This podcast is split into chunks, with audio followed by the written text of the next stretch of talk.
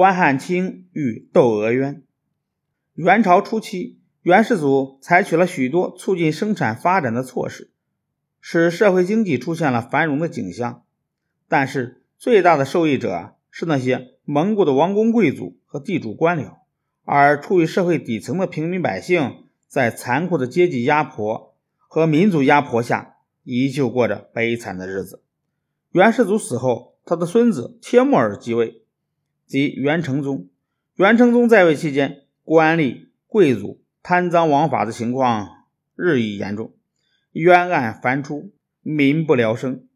正是在这样的社会背景下，诞生了一个伟大的杂剧作家关汉卿。关汉卿是一个刚直不阿、不向权贵屈服的人。在元代那个黑暗的社会里，像关汉卿这样具有正义感的汉族中下层读书人根本受不到重用。关汉卿也就索性不服于统治阶级，成为一位不屑于世进的有骨气的知识分子。关汉卿钟爱戏曲艺术，他把毕生的精力用在这一事业上。随着年龄的增长和许多严酷现实的磨练，关汉卿对当时的黑暗社会有了清醒而深刻的认识。他把自己所看到的或听到的民间悲惨遭遇编写成杂剧，猛烈地抨击了官府的黑暗统治和社会不公平现象。尤其值得称道的是。关汉卿晚年的代表作品《窦娥冤》，《窦娥冤》的全名是《感天动地窦娥冤》，主要情节说的是当时滁州地方有一个贫苦的女子，名叫窦娥。她三岁就失去了母亲，七岁时，她的父亲窦天章为了还清借债和筹集进京赶考的盘缠，欠了蔡婆婆几十两银子，便将女儿窦娥卖给蔡家。做童养媳，窦娥到蔡家没两年，丈夫又生病死了，家里只剩下老少寡妇俩相依为命。有一天，蔡婆婆出外索债，赛鲁伊谋财害命，想将她勒死。张驴儿父子搭救了蔡婆婆。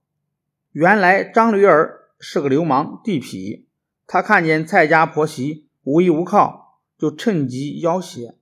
逼迫蔡婆婆嫁给了张老头。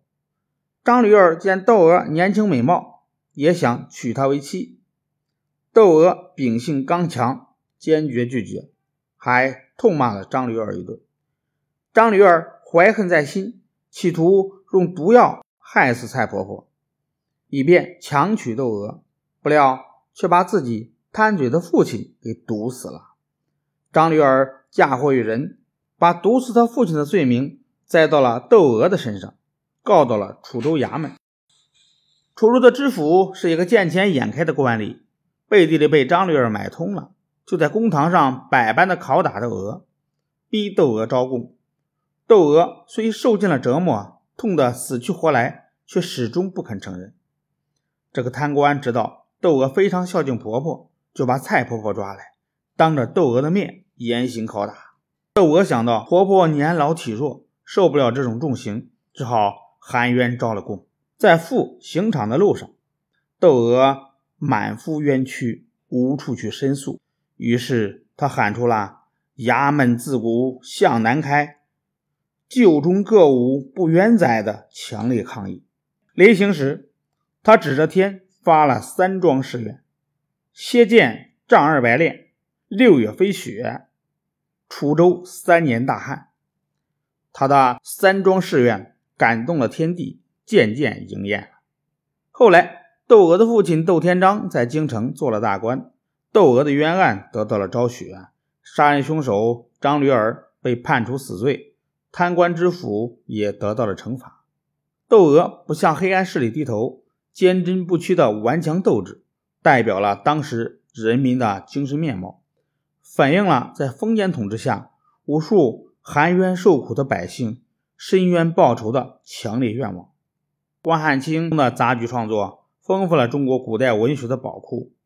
他的杂剧以思想性和艺术性的完美统一，得到了国内外广大人民的喜爱和推崇。